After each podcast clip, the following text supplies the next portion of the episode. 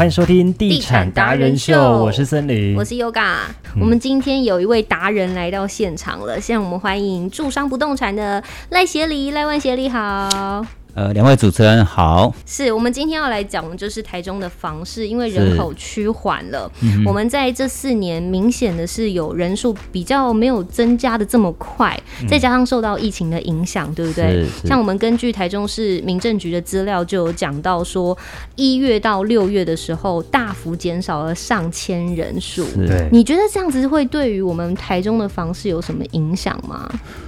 就台中市而言，哈，目前我们的总人口数有两百八十一万多人。嗯，那其实如果看总数来看，一千多人确实是有最近有稍微下滑了一些些。嗯，那其实整个的一个异动，我们认为说它的影响不大。嗯，那主要是说，因为刚刚特别提到的就是说，房地产这几年的支撑，主要就是所谓的刚性需求在支撑。没错。那刚性需求主要的对象大概就是我们自住型的客户。那首购的啦，或者换换屋需求的这部分的，对，其实，在台中市来讲，还是普遍是属于最主要的一个客户层。哦，对，是是。很多人想说，什么是刚性需求？是刚性需求，最主要就是它对于房屋的需求上面有直接的呃使用上的需要。对，哦，那所以这基本上在。呃，从定义上面来看这个事情，那所以呃，对房屋的需求是比较直接明显的。嗯，对，那就是人哦。呃，对，当然房子最主要它的价值提供的就是提供给我们住的这样的一个功能性嘛。好，所以其实我们台中的房价还是有可能会持续上升嘛？呃，就如果以目前现阶段。呃，短期来看起来是还有可能会再继续往上升。那如果我们探讨就是呃房价为什么未来有机会再继续往上升的主要的几个理由的原因，那不外乎第一个就是呃目前最主要是呃利率上是属于比较低档的一个状态。嗯，那第二个部分是在资金的这个部分呢，算还是非常的充裕，热钱吗？对，那再加上。呃，我们目前大家所知道哈，就是呃，美国目前整个在进行一个大改造的一个计划，嗯，那对云物料的需求是非常的旺盛，哦，那也直接带动了台湾很多产业在云物料等上的一个供需上的这个失衡，对，那所以相对的，我们很多的这些房屋新建的云物料成本。那也对，也是高上来，那加上人工成本，所以这些种种等等的因素，都是推波可能房价再继续往上调整。这真的是会造成买房的，尤其首购族的一个困扰。是，但是房价没办法，它就是很现实，它就是会一直在涨。是。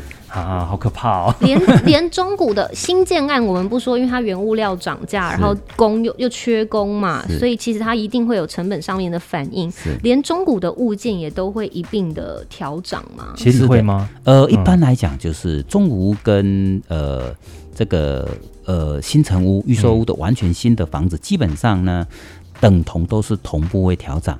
那中间落差差不多的价位。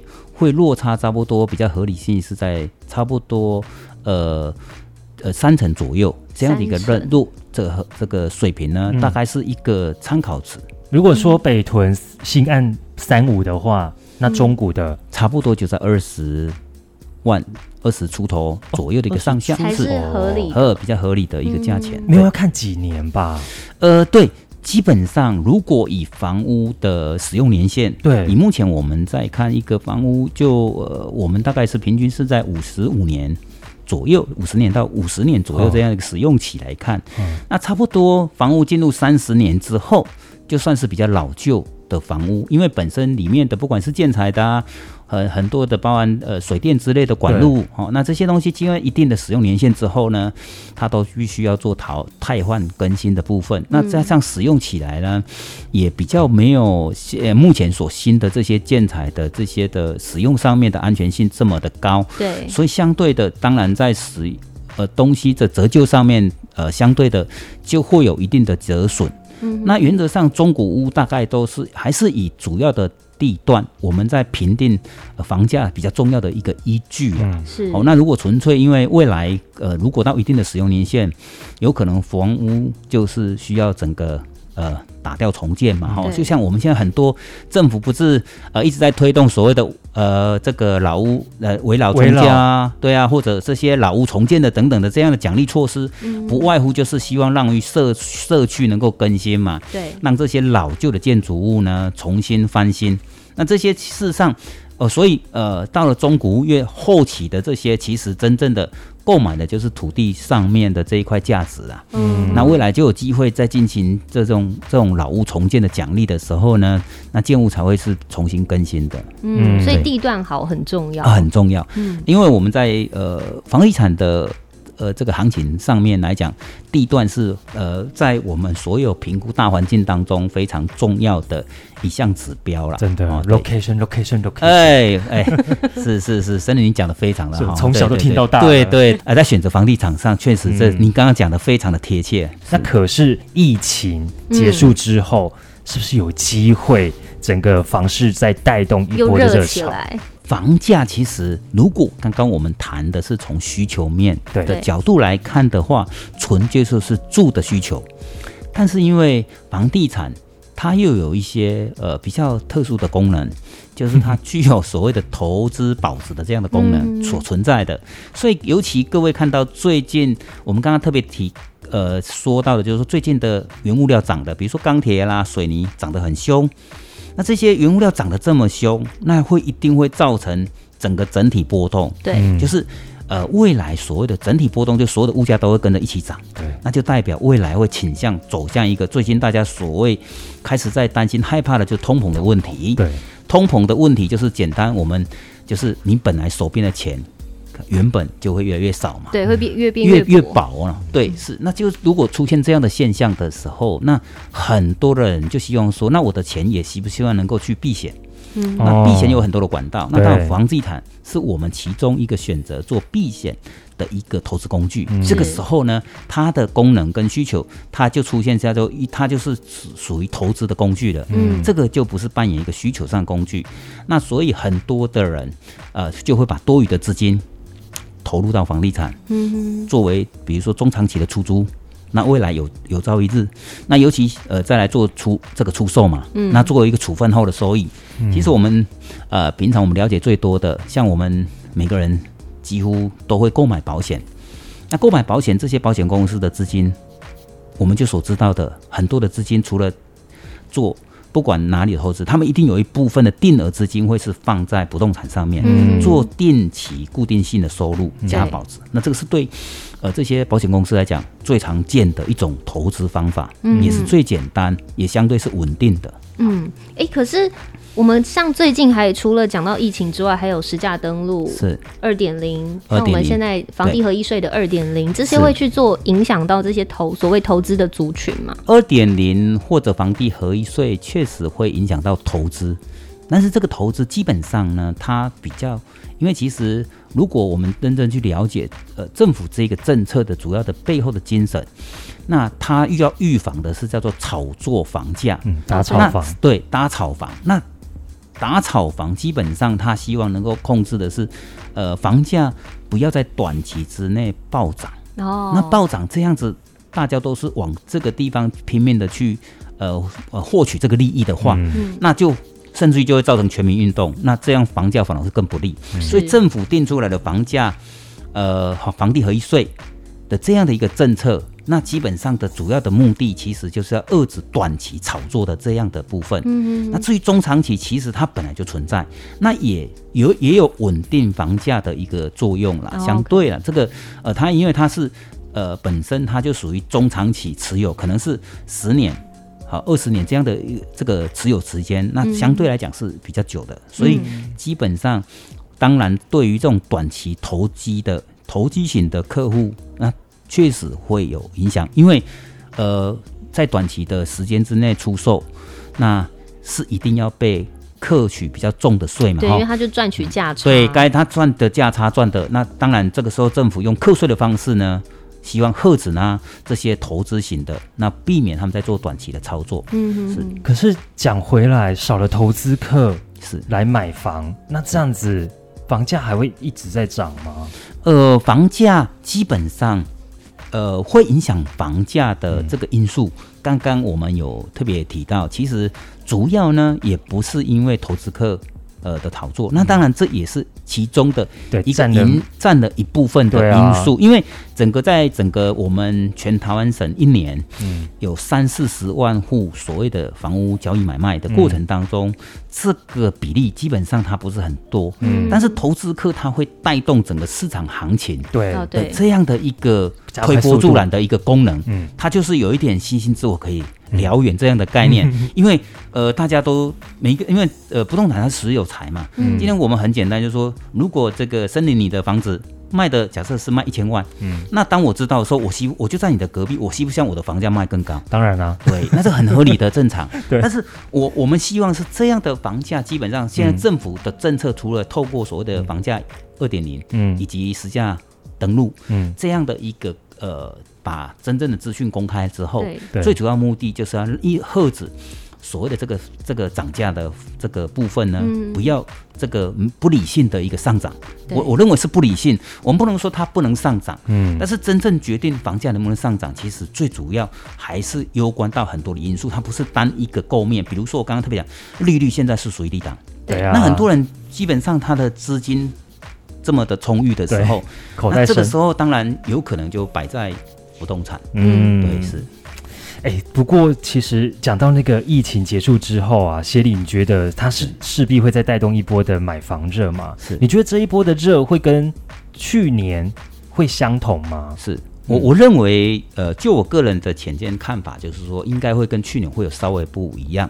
那当然，房价整体来讲，应该这一波会属于持平嗯的状态，嗯。就是说会不会在上涨的空间，基本上，但至于我们比较认为说，呃，至少它不会有下滑。的这样的一个现象，因为至少以目前整个的所有外在的环境的条件，不管在利率上，不管在资金面，嗯。还有种种的因素，这样看下来，基本上，呃，都没有理由呃告诉我们房价下滑的这样一个嗯。没有没有这个趋势，对，但是至于说，呃呃，经过呃去年或者疫情之后这样的调整之后，呃，当然整个可能成交量体会稍微受到影响，嗯，但是房价应该是属于持平对这样的一个现象。我懂了。对，去年因为它就是天气越热，然后房市越热的那个阶段的时候，它是很快的，是，它上涨速度超快，它是这种一下就飙上去。对。但现在的话，可能就是慢慢的缓涨是，是是是，哦。因为呃，最主要是因为去年疫情的的的当发生的同期，国际，因为国际上面，呃，第一个我们最受瞩目的就是中美大战之后，很多国外的资金回流，对。这个资金的推动。那确实也造成了这一波我们台湾房地产在去年确实在房价上快速的让大家有感的这个上涨，嗯嗯嗯。没错，好，那刚刚我们又讲到一开始的主题是人口负成长在台中的这个区域，可是其实我们有三大行政区，像北屯、南屯跟西屯哦，人口还是正成长的哦，是。大家还是偏好哦住在这三大纯屯区，对，所以协理有推荐大家，因为我们刚刚讲到买方就是 location location location 嘛，所以协理有推荐大家要怎么样挑选具有独特性的物件吗？呃，是刚刚这个呃主任问的非常的好，嗯就是呃目前北屯、西屯、南屯应该是我们现在台中市的。呃主不管力主力也不管是市中心呐哈，嗯市政中心主要在这边，那主要是这两个区块这几年的主要原因是建设重大建设都分别呃都已经横跨了这三个区域，是。就是比屯，嗯。呃，西比如说我们最近看的最清楚的就是第一个有集捷运。捷运嘛，嗯。好，那西屯是我们西市政中心最精华的地段，加上呃有几个非常好的一个呃精华的商圈，好，包括逢甲商圈等等，对。好，还有市呃台中市政府所在地都在这个地方。南屯是我们整个目前也是在积极的重化。那紧邻在西屯旁边，那这三个区域目前在挑选上，基本上，呃，主要我们在挑选这个房地产，基本上主要是第一个要考虑到的就是呃交通建设，是。那因为我们从住的这个呃需求面来看待它未来性，基本上交通的这个部分基本上是很重要。嗯，那这三个地方的交通目前有都有一个共同性的部分，就是都有由呃七十四号线的外环有呃七十四号线在做连接，嗯，所以相对对于这三个区域里面的一个发展都有很大的一个帮助。嗯，那至于其他的呃包含呃在挑选的时候再去看，说是不是说有绿地啊、学校用地啊、绿地学校，对，就是在我们的生活需求上面，食衣住行等等方面，嗯，是不是都能够符合我们的需求？嗯，那当然，这个方便性会带于对房价的这个未来，不管是保值或者增值，都有绝对的这个帮助。嗯，对，就像我们常看到这个房仲业他们在主打的，比如说解双捷运是。哦，或者是对距离市场只要三分钟哦，哪哪一个国中国小步行五分钟距离，公园第一排，对，这就是刚刚讲到的绿地学校哦，医疗，还有我们平常日常的用品，这样子，菜市场啊等等，很重要的东西，很重要，但是都很贵。我也我也想要前面是公园第一排，我也想要旁边就是学校，我也希望可以住在七十四旁边，我也希望这边有捷运。肥沃月湾嘛，对，都想要，可是还是要看自己的衡量自己的口袋。口袋，对对对对，因为确实啊，就是这些地段嘛，我们刚刚讲特别呃，森林特别提到的就是 location location。那当然就是说所谓的地段也看，也有看大的地段跟小的地段。对。那如果刚刚特别提到面公园这样的地段，可能就只有那那那些户数嘛。对。那当然也是少数。当中的特别，那当然在建商这个时候，他们就也会做分段的一个售价的价格定定啊，对啊，所以那价格当初出来就会不太一样。你买的时候可能比较贵，但是你出售的时候更有条件跟人家谈。对，同一个社区面公园的跟背对公园的那个价格都有差，就有价差了。嗯嗯，对，好。今天也非常开心，可以邀请到住山不动产的协理跟我们聊聊这么多这个整个房市的趋势，大家或许心里有个底了。对，虽然说可能也因为钱的关系。很想要买要快，但是还快不起来。呃，也确实就是说，呃，可以提醒所有的我们这边还有呃购物的需求。其实呃，如果是我我从我呃从从事这个行业，或者说自己买房子的经验，提供大家做参考。其实只要是你属于你自己需要住的，其实在一定不是捡便宜这个房子，因为你本身是要自己住的，嗯，所以应该是存着是我买一个适合我住的房子。那由小而大，那一定不是以便宜这个角度来看待房价，对，因为永远你都找不到最便宜的，真的，对，那你永远就买不到房子，所以你应该是买不到的适合你的房子，然后呢，先从小的到大的，因为在。从小到大，你会有换物的过程，对，那也可能会因为这样子帮你带动下一笔酝酿，下一笔你可以再换更大的房子的资金，所以其实这些的呃观念呢，我想也可以提供给大家做一个参考。对，重点就是先求有，再求好，是是是，对，真的这是协理过来人的经验谈，也很重，很很受用啊。对，好，今天呢非常谢谢住商不动产的赖万协理，谢谢，谢谢，好，谢谢。